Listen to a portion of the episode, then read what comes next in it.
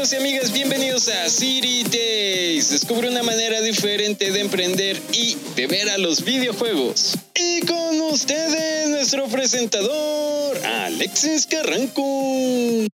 Hola amigos y amigas, bienvenidos una vez más a... Ay, sí, ya sé, don Gruñis, pero me encanta hacer esto. en serio es de estos placeres. Una... ¿Cómo se? Algo culposo, pero bueno, se disfruta. Amigos y amigas, y bueno, como lo dice el título, hoy estamos en el lanzamiento del el videojuego A Winding Path y tenemos un gran invitado que nos va a hablar acerca de este nuevo juego. Es una obra de arte, en serio, es genial este videojuego. Y bueno, amigos y amigas, Don Gruñis, es más, écheselo para que ya no me vea feo. Muchacho chingados, más porque yo lo aguanto. Ya, póngale play. Hola amigos y amigas, bienvenidos una vez más a City Days. Y hoy estoy muy feliz porque estamos de estreno de lanzamiento. Un gran amigo de la casa nos visita para presentarnos un gran juego que va a salir el día de hoy. Bueno, espacio-tiempo si lo estás escuchando diferido, ya salió, pero tienes que conocer este juego porque es una inspiración para la vida. Así que, sin más y sin menos, mi hermano Juan, bienvenido. Háblanos un poquito más de ti, porfa.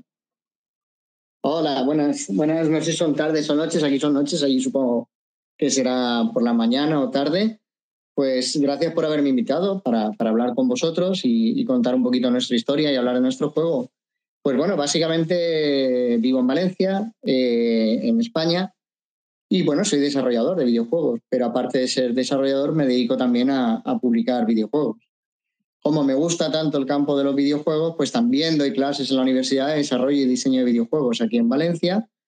Y, nada, y estamos a punto de lanzar el próximo jueves, viernes eh, de la semana que viene, estamos a punto de lanzar a Winding Path, que es un juego de, de Three Eyed Games, de un estudio alemán que es una preciosidad y es una auténtica maravilla. Y, espero que, lo juguéis y que lo disfrutéis como lo hemos disfrutado, bueno, pues todo el equipo de, de Flints Arcade.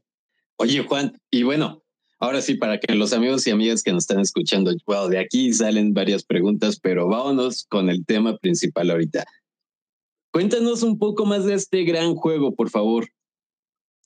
A ver, sin querer hacer spoiler, ¿vale? Es, un juego que yo encontré en Steam, porque aunque parezca mentira, ya estaba publicado en Steam, con la mala suerte de que, que, lo que le pasa a muchos desarrolladores, que saben hacer juegos, hacen juegos, pero no saben autopublicarse o no saben hacer ruido, no saben destacar, que sus juegos destaquen sobre los demás. Yo lo encontré por casualidad, me enamoré del juego, me gustó muchísimo y básicamente hablé con los desarrolladores porque le dije que quería intentar llevarlo a la plataforma de Nintendo Switch. Ellos, la verdad es que para mi sorpresa, porque pensaba que, que me iba a costar eh, muchísimo, sudor y lágrimas, eh, estaban muy interesados, de hecho les apetecía mucho y, y nada, y lo, lo, empezamos a trabajar. Y es un juego que no quiero hacer spoiler, pero artísticamente es una precisidad, está completamente dibujado a mano, como si fuera un dibujo de estos de lapiceros de, de cuando íbamos al colegio. La banda sonora es espectacular y los efectos de sonoro son muy bonitos y sobre todo la historia, ¿vale? La historia es preciosa. Hay que decir que está en inglés, en castellano y en alemán también, está traducido, localizado. Y eh, la historia básicamente puedo decir hasta donde puedo contar, pero tú eres un chico que vives en un poblado y bueno, pues resulta que el poblado y todos los alrededores están de sequía, no hay agua, no cae agua, no cae lluvia. Y este chico decide ir a hablar con un chamán, ¿vale? El Rainmaker, que es como el hacedor de la lluvia, para pedirle consejo. Y a raíz de ahí, este chamán le da un, un, un laúd que sirve para atraer a las nubes y que éstas produzcan lluvia. Y con esa mecánica tan sencilla, la cosa se irá complicando, tendremos que ir resolviendo pequeños puzzles, eh, resolviendo también pequeñas, eh, pues eso, pequeñas mecánicas que se van encontrando y pequeños minijuegos y sobre todo eh, hablar, hablar con la gente, investigar y ver cómo podemos ayudarlos a todos. lo bonito también del texto, de todo el texto, está escrito en rima, lo cual es una locura, es una auténtica locura. De hecho, localizarlo a castellano desde el inglés nos costó, nos costó mucho trabajo. Wow, oye, y no suena, ahora sí que poético porque como nos contabas, está pintado a mano. ¿Qué, qué proceso? Supongo que ha de haber sido muy difícil hacerlo. La música, bueno, dábanos primero por el proceso de hacerlo. ¿Cómo fue? ¿Qué, qué tanto les llevó? ¿Cómo llegó esa inspiración? A ver, pues eh, básicamente hasta donde yo sé y lo que, lo que me han comentado ellos, eh, el proceso laborioso de pintar a mano, la verdad es que ellos querían hacer algo diferente y, fue un puntazo, fue una, una, idea muy buena el intentar hacer. Ya hay juegos previos que están dibujados a mano, pero, eh, pero hecho como un lápiz sobre un papel, ¿vale?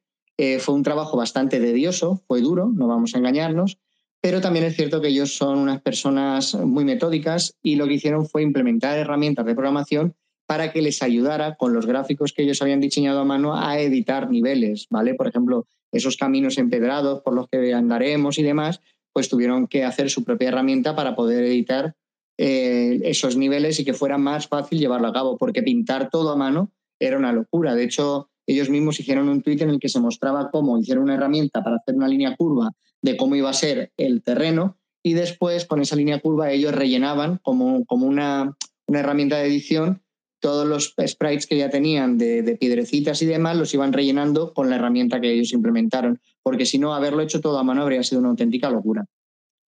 Bueno, que de hecho, como lo, lo hicieron, de todas maneras, suena muy difícil y complicado, pero artísticamente se ve genial el juego. Sí, la verdad es que sí, es una auténtica maravilla de juego, la verdad. Yo, yo eh, no sé si os acordaréis de What Comes After, es un juego que publicamos ahora ya un año y poco, un año aproximadamente. Eh, este juego es de un estudio indonesio y la verdad es que cuando vi a Winding Path me recordó, me recordó mucho a What Comes After. What Comes After se vendió muy bien, tuvo un éxito brutal. Es un juego pequeñito de un estudio muy indie. De hecho, no sé si conocéis al desarrollador de Indonesia, eh, se llamaba Famitsu. Digo se llamaba porque este marzo pasado el chaval con 32 años falleció tristemente.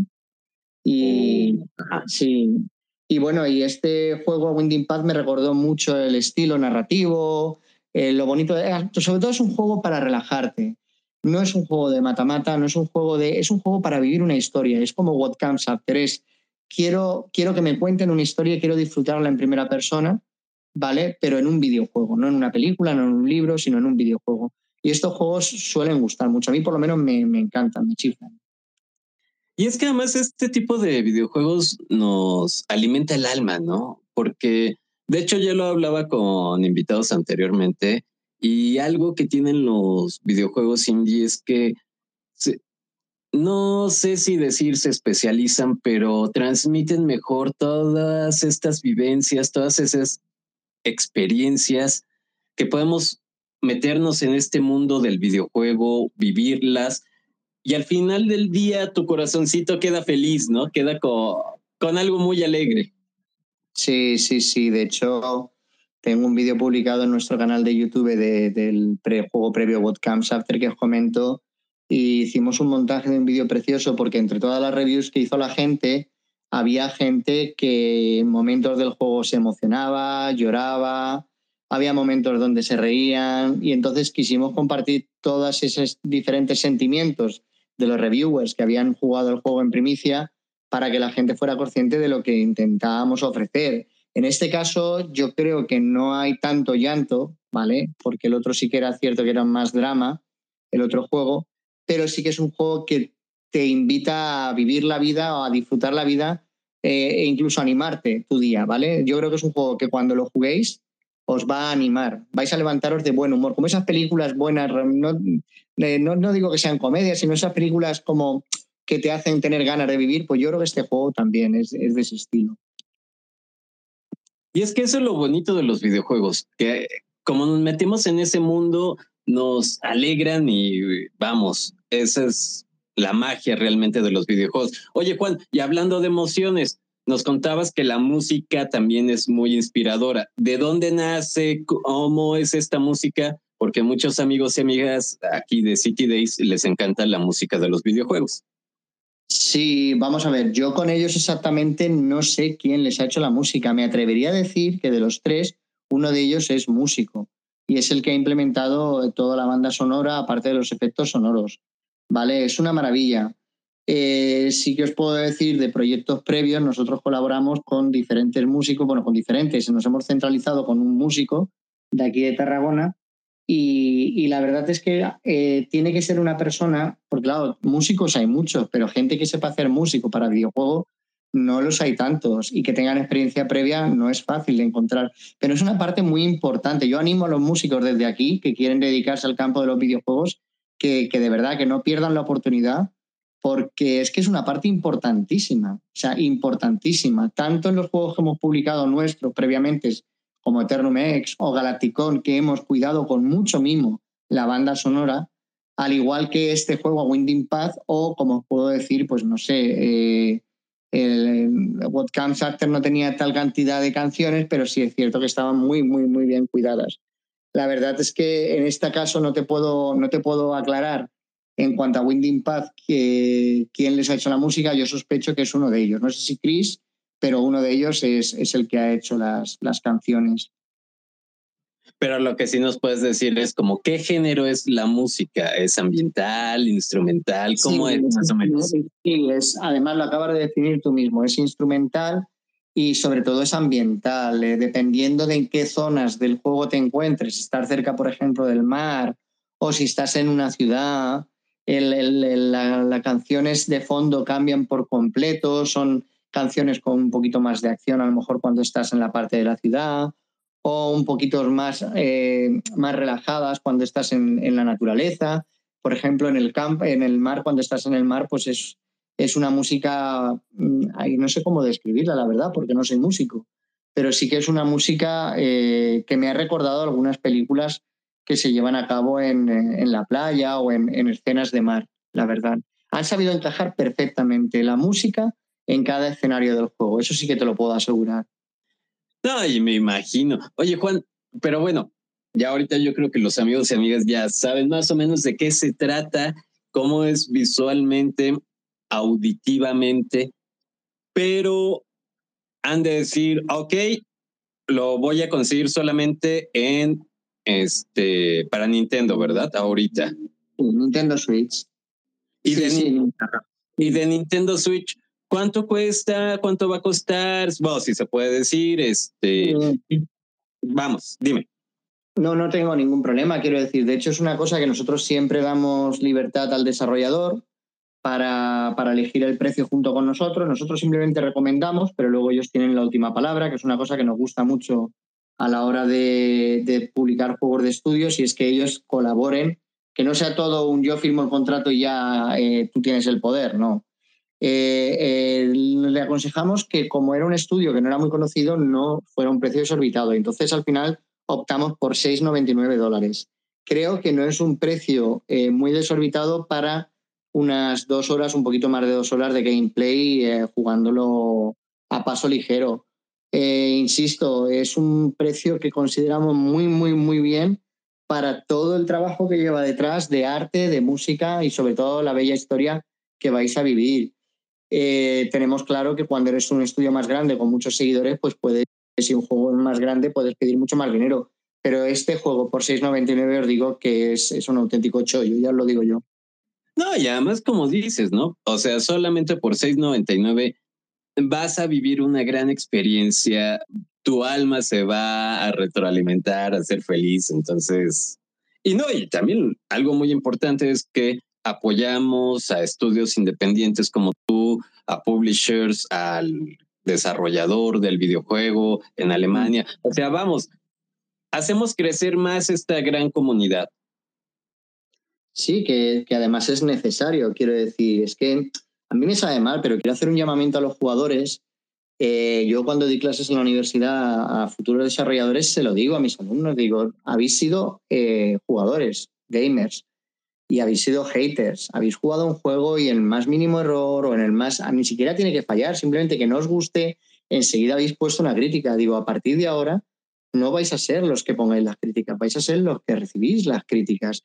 Y es, es un mundo un poco injusto porque hay juegos, por ejemplo, Cyberpunk, salió al mercado, cobraban 60 euros, eh, estaba completamente roto el juego, pero nadie hecho el grito del cielo. Y sin embargo, yo veo muchos juegos indies que se están publicando que, insisto, no es que tengan bugs o errores, no, no, no. Simplemente que, que no terminan de encajar, no terminan de gustar y la gente enseguida es muy fácil poner una crítica negativa. Lo difícil es poner una crítica positiva o saber apreciar lo que cuestan hacer las cosas. Que yo creo que el problema que tenemos muchas veces los gamers es que no sabemos lo que cuesta hacer una cosa de estas. Exacto. Sí, porque a veces pensamos que ya todo viene de estudios AAA, que ya viene todo grande. Y ahora sí que la, la artesanía, el arte de hacer un videojuego con los amigos y amigas que hemos invitado, que también son game devs, eh, desarrolladores de videojuegos, todo lo que tienen que vivir para conseguir presupuesto, dinero para sacar su proyecto, las horas que le invierten. Vamos, es que ahora sí que como tú dices, ¿no? Una reseña positiva, apoyar este tipo de videojuegos que además te van a traer o brindar experiencias fuera de lo común, realmente se, se valora y se agradece mucho. Nosotros sí, nosotros a ver, yo insisto con el tema, no quiero, por ejemplo, eh, No Man's Sky creo que era otro juego, la gente pagaba auténticas barbaridades por estos juegos que estaban completamente rotos. Y luego me saben mal, pero hay gente que a mí me lo han dicho directamente de decir, es que me voy a esperar a las rebajas. Dices, joder, que son 6,99 o juegos que publico a 4,99 euros. Y luego no os tiembla el pulso en gastaros 60 euros o dólares en un juego que está completamente roto. Y aún encima no os importa o los coméis con patatas. Entonces, yo quiero, me gustaría hacer de verdad un llamamiento para los gamers para que, que empezaran a apreciar el mundo indie, que empezaran a apreciar lo que hacemos los indies, que no es fácil, de verdad, no es fácil, porque una empresa grande AAA tiene millones de euros que gastar en publicidad, en plantilla, en lo que quiera. Nosotros muchas veces trabajamos, por ejemplo, yo, sin ir más lejos, eh, trabajo en mis horas libres. O sea, no tengo una dedicación 100% a esto. Y hay estudios que sí lo tienen, la dedicación 100%, lo cual es más arriesgado y, necesitan ese apoyo, ese que compremos sus juegos, porque si no compramos el juego que han sacado ahora, no sabemos si podrán hacer uno nuevo de aquí a dos o tres años. De hecho, conozco muchos estudios indies que están cerrando por eso, porque hacen un juego que es una maravilla, tristemente no saben venderlo bien, es así, la gente no lo compra y tienen que echar el, el candado y cerrar. Y como tú dices, ¿no? O sea, o el ejemplo que nos estás dando del desarrollador que por desgracia falleció hace poco, entonces, pues son obras de arte realmente, ¿no? O sea, es obra de arte el juego independiente. Y bueno, Juan, dirán ahorita, ¿dónde lo pruebo? ¿Cómo lo pruebo? ¿Cómo pueden empezar a ver un fragmento de, del videojuego para que se empiecen a, pues a motivar más los amigos y amigas de City Days? Bueno, pues ahora mismo ya tenemos, ya tenemos lo que viene siendo operativa la, la eShop desde hace un mes largo. Está operativa la eShop. Si vais ahora mismo a Nintendo América o Nintendo Europa y buscáis el Winding Path, veréis la página. Dentro de la página eh, tenéis material gráfico, tenéis una pequeña descripción, eh, ahí ya se están publicando muchas reviews del videojuego en las redes sociales. Podéis encontrar eh, no solo en nuestra cuenta de, redes sociales, sino en mucha gente que está haciendo reviews del videojuego en primicia antes de que salga al mercado. Y les pedí, por favor, que hicieran que, un embargo, les pedí que, no publicaran las, las, reviews si era posible hasta, hasta hoy. Hoy ya han empezado a salir un montón de reviews en las redes sociales y creemos que o esperamos hacer mucho ruido en la semana que falta y necesitamos vuestra ayuda para hacer mucho ruido en la semana que falta, porque de aquí a nada, a nada, en cuestión de siete días está a la venta y, de verdad tenéis trailers en internet, también en YouTube y, bueno, eh, os vais a, aburrir de gente hablando del videojuego en la semana que falta y dando su opinión, que por cierto, hasta el momento no hay ninguna crítica negativa, todo lo contrario, todo el mundo que lo ha probado le ha gustado y de hecho hay gente que incluso nos ha dicho, qué lástima haberlo jugado ya, porque es de estos juegos que cuando lo has jugado te gustaría resetear tu memoria para poder volver a jugarlo. Ah, qué bonito. Y bueno, amigos y amigas, para quien tiene memoria de teflón como yo, es decir, que todo se nos olvida. En la descripción de este episodio voy a dejar todos los enlaces para que luego, luego, es más, ni se esperen a que acabe este episodio, váyanse a revisar este juego que está de 10, una chulada, diríamos, aquí en México. Y como saben, aquí en Twitter Space, eh, yo hago las entrevistas de nuestros invitados y hoy está Sociedad Gamer y Power Ups, que son páginas dedicadas a los videojuegos. Y de aquí me quiero ir un poquito, saber más de nuestro invitado. Juan, ahora sí, coméntanos de todos los proyectos que tú tienes. Háblanos un poco más por, de todo lo que haces como publisher, como game dev, todo, para que nuestros amigos también de Sociedad Gamer y Power Ups también sepan más de ti, te conozcan y pues también ahorita hacemos un buen networking, ¿por qué no? Muy bien. A ver, yo siempre lo digo a los alumnos principalmente, cada año.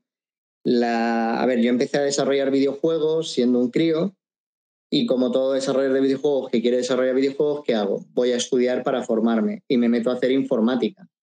Eso, una carrera de informática fue, fue un, fallo garrafal. Yo ya programaba videojuegos y me meto a hacer informática que no tenía nada que ver con, con videojuegos, pero en ese momento no había ninguna otra opción.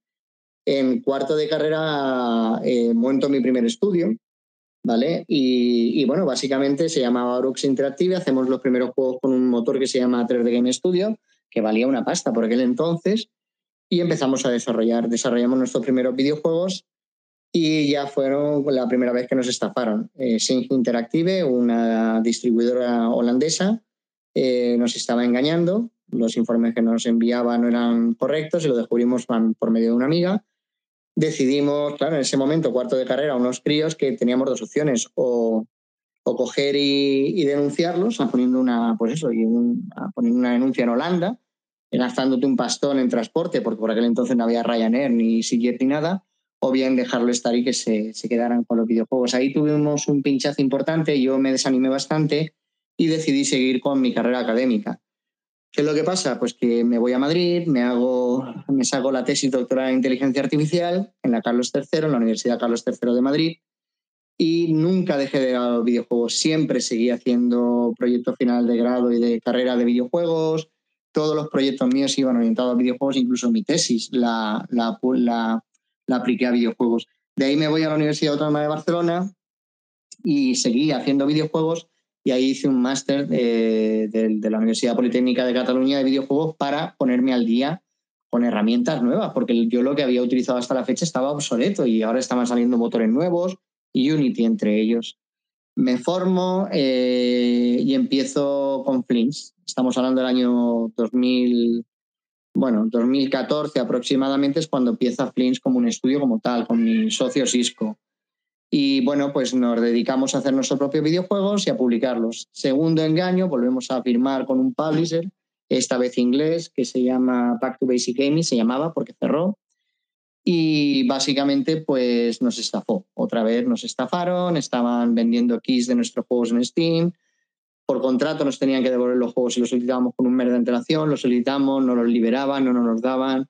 Tuve que amenazarlos con abogados de por medio y al final nos dieron nuestros queridos videojuegos, pero cuando fuimos a recuperarlos, cuando los recuperamos, descubrimos que habían vendido tal cantidad de keys de Steam sin nuestro permiso, sin pagarnos, que Steam los había bloqueado. No se podía generar más eh, keys de esos juegos. A día de hoy sigo sin poder eh, desbloquearlos ni generar ninguna key de esos videojuegos que son míos. Solo los puedo vender en Steam y ya está. Ahí es cuando eh, mi mentalidad cambió. Dije, no solo quiero desarrollar, sino que también quiero autopublicarme empecé a autopublicar mis juegos, eh, Nintendo, consigo cuenta de desarrollo de Xbox, consigo con Microsoft, consigo cuenta de desarrollo en PlayStation.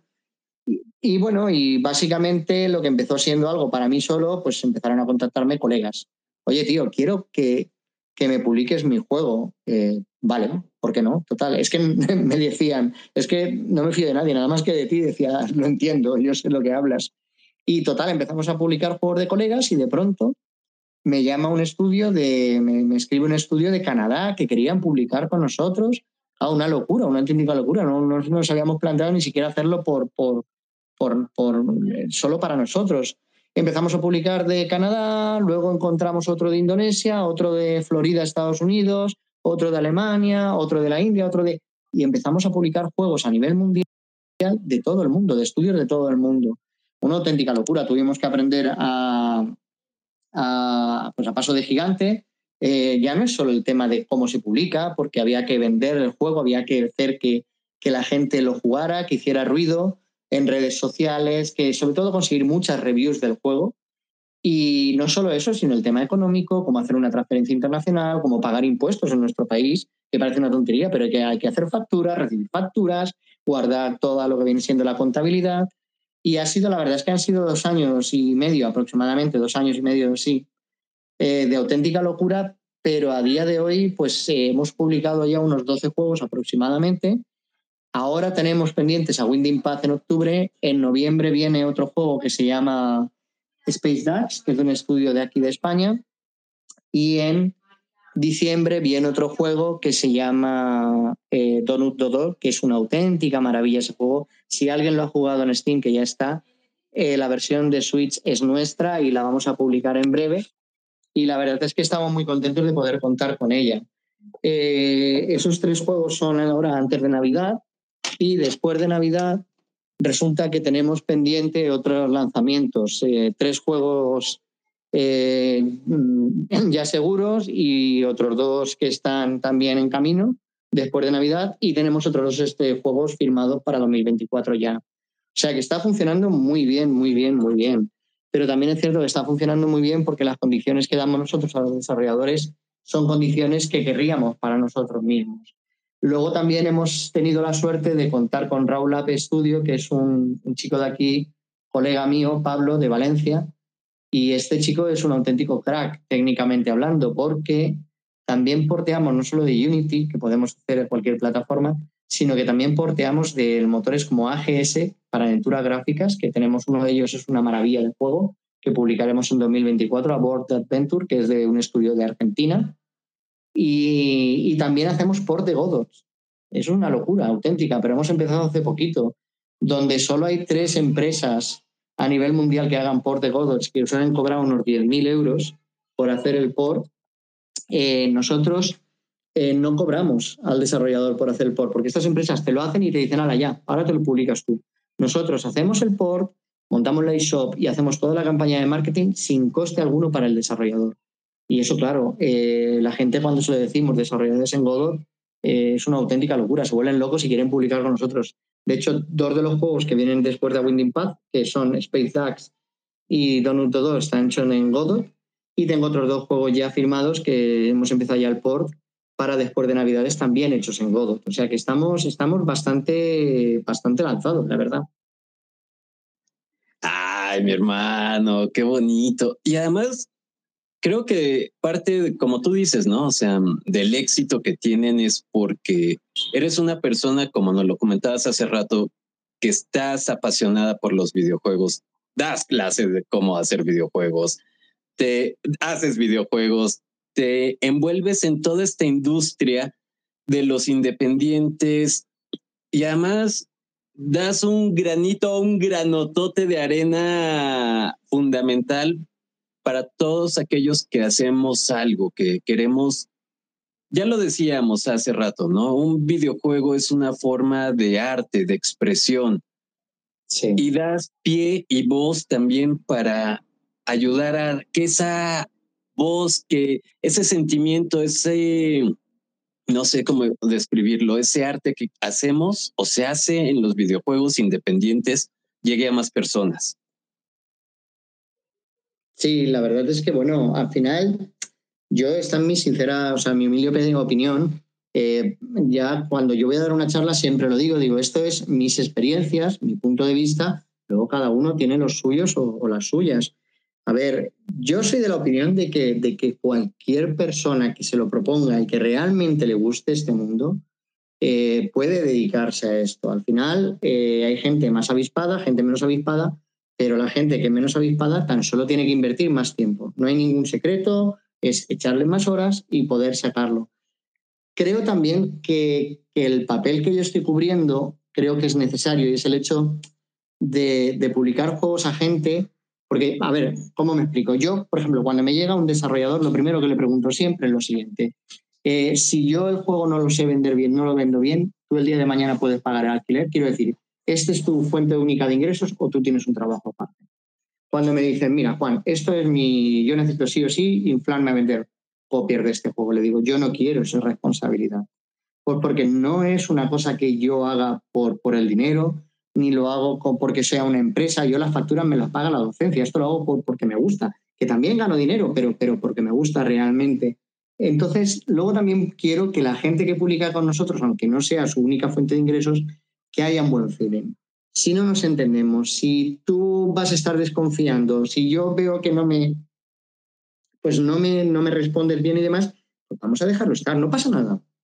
Prefiero no publicar el juego y te invito, incluso te ayudo a encontrar otro publisher si hiciera falta de, mayor calada. También tengo gente que me dice, oye, quiero publicar el juego y cuando veo el juego le digo, es tan bonito. Digo, yo creo que este juego tan grande podrías ir, de hecho tengo un juego que lo voy a publicar después de, de Navidades que se llama The Legend of When, que es una auténtica preciosidad de un estudio de Costa Rica. William, si me estás escuchando, te saludo desde aquí.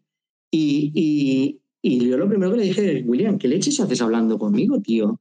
Déjame que te ayude a buscar otro grande. No, porque de los grandes no me fío, tus condiciones me gustan mucho, tú me das acceso al portal de ventas de Nintendo para ver las ventas en tiempo real, cosa que los grandes no lo hacen, ¿vale? Y tú eh, me tomas en serio, quiere decir, porque hablamos de tú y tú, dices, estoy cansado de hablar con estudios grandes que me han tratado como si fuera una cucaracha o, un bicho en, su mundo de, gente que está ahí arriba. Entonces, bueno, yo creo que, estamos cubriendo un, espacio que, estaba desierto y que la gente necesitaba, los desarrolladores, que es tener un publisher que es transparente 100%, que no les va a sangrar con una cláusula recup en plan de hasta que no recupere toda mi inversión, tú no vas a ver un euro. Eso nosotros no lo hacemos porque a mí me lo han hecho y como sé lo que es eso, no quiero hacerlo a otros desarrolladores. Y de hecho también te voy a decir, no somos la Madre Teresa de Calcuta, pero sí que es cierto que hemos publicado juegos a, a, a de que íbamos a palmar pasta, de que íbamos a perder dinero, porque realmente tenían un interés los desarrolladores por sacarlo, no podemos hacerlo con todos los que nos llegan, pero de cuando en cuando hay proyectos que digo, sé que no voy a ganar dinero, pero el chico o la chica tiene muchas ganas de ver su juego publicado en consolas, vamos a, hacer un esfuerzo. Oye, y si funciona bien, y si no, pues esos gastos ya los cubrirá otros juegos que publicamos. Sí, ¿no? Y, y como dices, pues hay que ganar, ganar, ¿no? En este mundo que a veces se vuelve muy desigual, tenemos que buscar estos partnerships, estas asociaciones donde ganemos, ganemos, donde hagamos que fluyan bien las cosas. Y Juan, aquí me iría a una pregunta.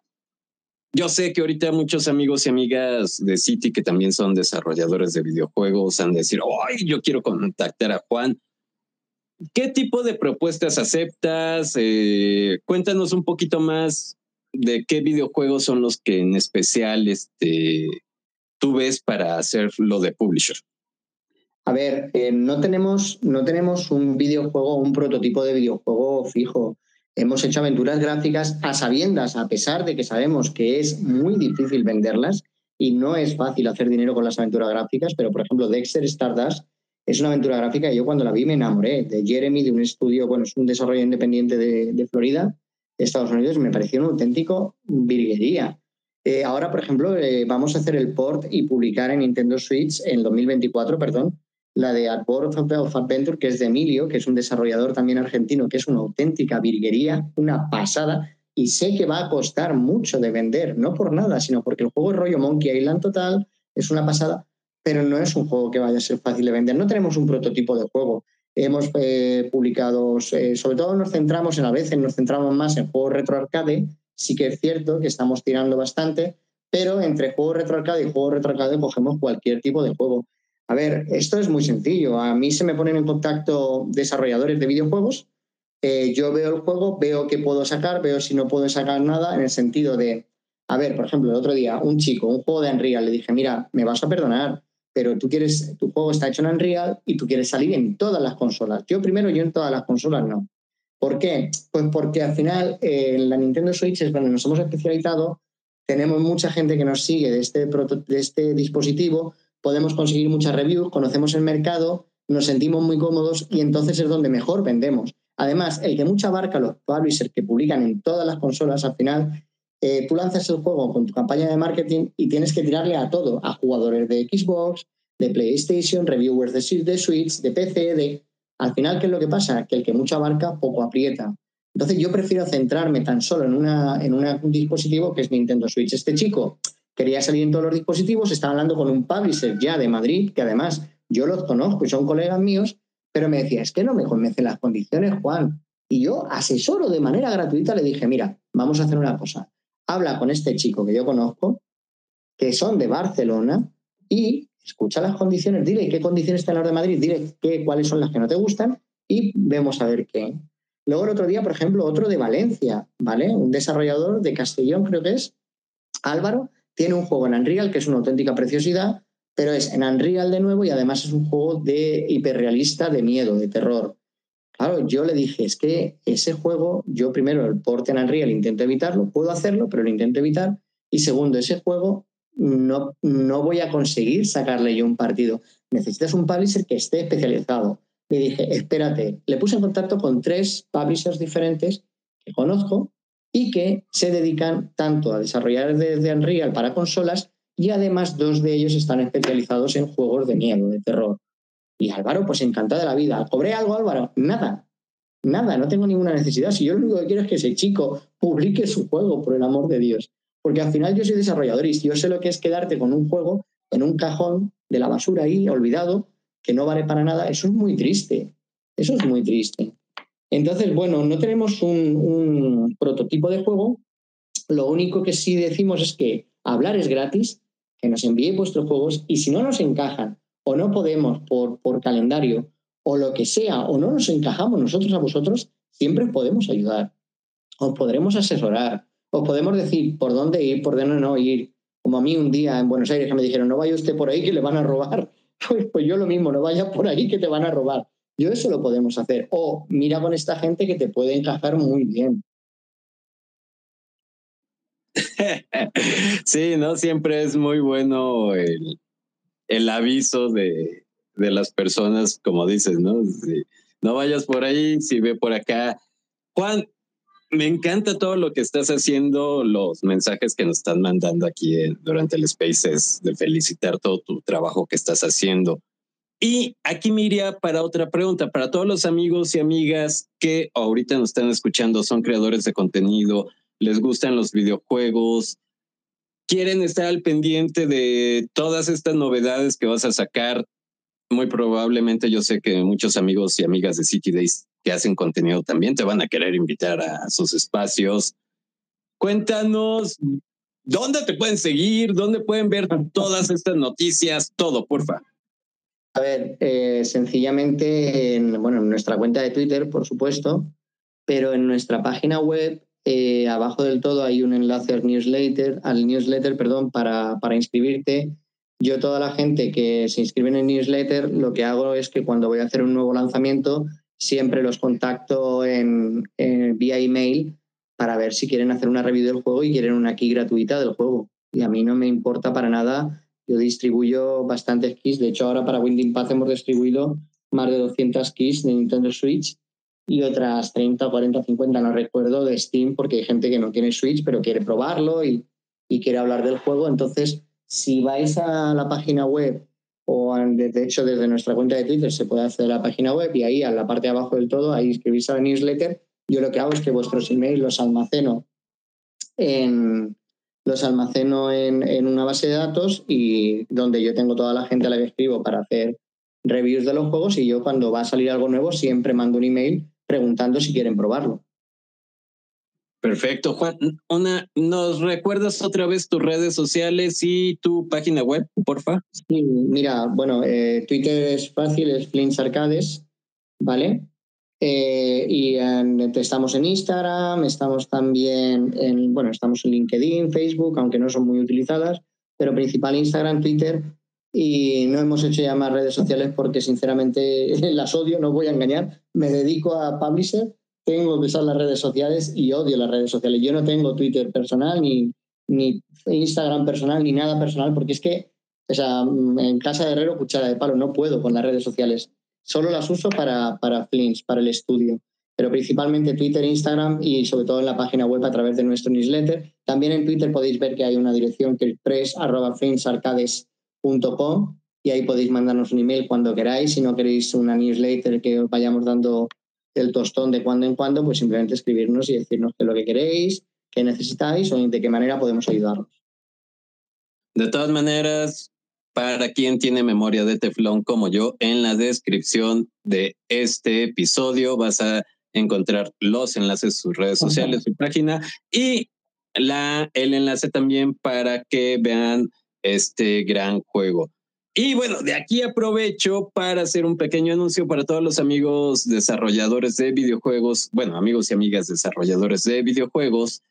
En Valientes Emprendedores está haciendo un awards y están premiando también a desarrolladores de videojuegos, así que les invito a que visiten su página Ahora sí, Juan, no te puedo dejar ir sin que nos brindes un consejo de vida, aparte de todos los grandes consejos que nos has dado. Cuánta presión. A ver, yo eh, hubo un momento en que el estudio Flins Arcade me lo tomé muy en serio, como una empresa cuando no tenía necesidad. Una cosa es que hubiera tenido necesidad, pero no tenía necesidad, puesto que yo esto realmente, como he dicho antes, la docencia me paga las facturas y, desde mi punto de vista fue un craso error.